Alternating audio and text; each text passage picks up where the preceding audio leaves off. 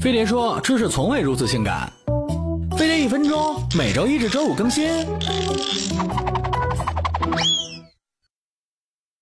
基友换了新工作，跟我抱怨融入不到新圈子里，我就让他跟我学学，保证在什么圈子都混得开。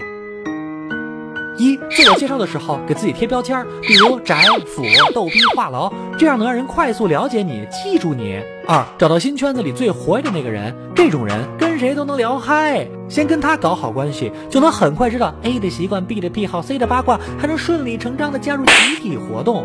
三跟大家分享点不太冷门的爱好，可以是 football、basketball，也可以是网游、手游。再不济，你也有爱看的片儿和女明星吧？有相似爱好的，总能瞬间变成自己人。四 get 一个能帮到别人的小技能，不用多专业，会 PS，会处理电脑小故障都行。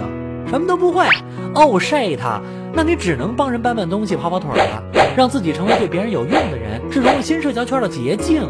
基友说，在新认识的人面前为保形象，连屁都不敢放。我体贴的送他防臭内裤，能过滤比普通屁强百倍的臭气，再也不用担心放屁尴尬了。扫码关注飞碟叔微博、微信，多学知识，装逼才能不失败。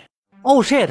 你才华横溢却不知道去哪里施展，赶紧加入飞碟说呀！发送招聘两个字儿到飞碟说微信，动画策划、运营，还有更多好职位等着你，waiting for you。